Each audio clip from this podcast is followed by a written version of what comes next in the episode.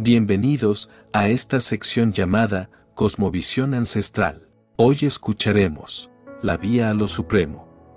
Tanto el renunciamiento a la identificación de los sentidos como la realización de acciones sagradas constituyen una vía directa para lo supremo. Los individuos desconocedores, aunque no los sabios, afirman que renunciar a los sentidos y la acción sagrada son vías diferentes, pero aquel que se entrega con toda su alma a una, alcanza el final de las dos.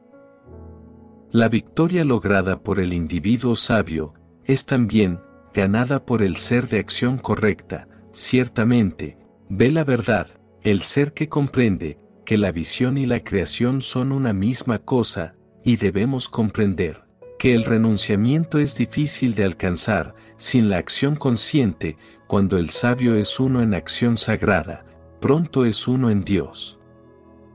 Ninguna acción mancha al ser que es consciente, que se encuentra en armonía, que es dueño de su vida y cuya alma es uno con el alma de todo. Un ser que ha despertado a la verdad comprende que ninguna acción ha de realizar ya que al ver u oír, al oler o tocar, al comer o andar, al dormir y al respirar, al hablar y al agarrar, o al relajarse e incluso, al abrir o cerrar sus ojos, él recuerda que es la energía divina quien realiza esas obras. Este ser, en plena conciencia, ofrece todos sus actos a Dios, olvidando todas las ataduras egoístas y llevando a cabo todos sus actos desde el amor. El ser consciente actúa con vistas a la purificación del alma, destierra el apego egoísta y así, son únicamente su cuerpo, sus sentidos, su mente o su razón, los que actúan, este ser en armonía, entrega el fruto de su acción y alcanza así la paz final. El ser en desarmonía, impedido por el deseo, se encuentra apegado a los frutos y permanece atado. Quien gobierna su alma, abandona toda acción a su mente, asentándose en la dicha de quietud de su templo corporal. No realiza acciones egoístas, ni es causa de que otros las realicen. Por otro lado, el ser que vive de forma inconsciente, se encuentra regido de los actos y operaciones de la sociedad, así como del resultado de tales actos, siempre llevan a la oscuridad y el vacío existencial. Recuerda que la acción de la naturaleza sigue sin detener su curso, dado que las malas o buenas acciones de los seres no son obra suya.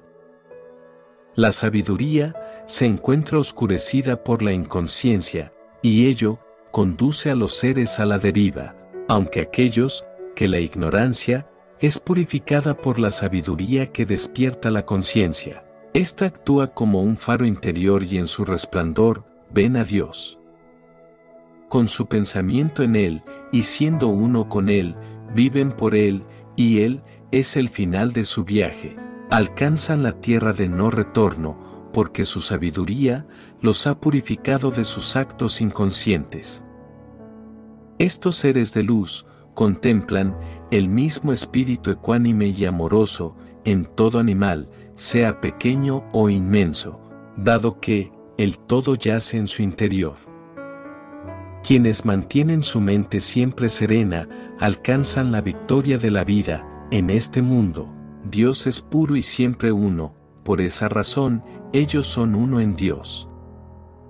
El ser que ve al uno en todo, habita en el todo, su razón se muestra firme y despejada de toda ilusión, cuando surge el placer, éste no le afecta, ni se agita, cuando llega el dolor, no se ve atado. Por los objetos externos y se halla contento en su interior, su alma es una en Dios y alcanza la dicha eterna. Los placeres procedentes del mundo son efímeros, vienen y van, son transitorios, no es en ello donde el ser sabio encuentra su gozo, pero, aquel que soporta las tormentas del deseo y la rabia, ese ser, es un sabio y se encuentra, en estado de dicha, posee paz y ha encontrado la luz interior, ese ser, alcanza la iluminación y es uno con Dios. Los seres de este mundo están destinados a alcanzar la iluminación y, cuando esto ocurre, sus miedos se desvanecen, sus dudas se disipan, su alma se encuentra en armonía. Su gozo está en la bondad de todo, porque la paz de Dios está con aquellos cuya mente y alma se encuentran en armonía, libres de deseos e ira, conocedores de su propia alma. Amada alma, cierra las puertas de tus sentidos y asentando tu mirada interior entre las cejas, mantén tu mente en paz y estable, el flujo y reflujo de tu respiración, así en la vida, la mente y la razón en armonía, disipados el deseo, el temor y la ira, acalla tu alma. Si esto puedes lograr, en verdad, has alcanzado la liberación definitiva.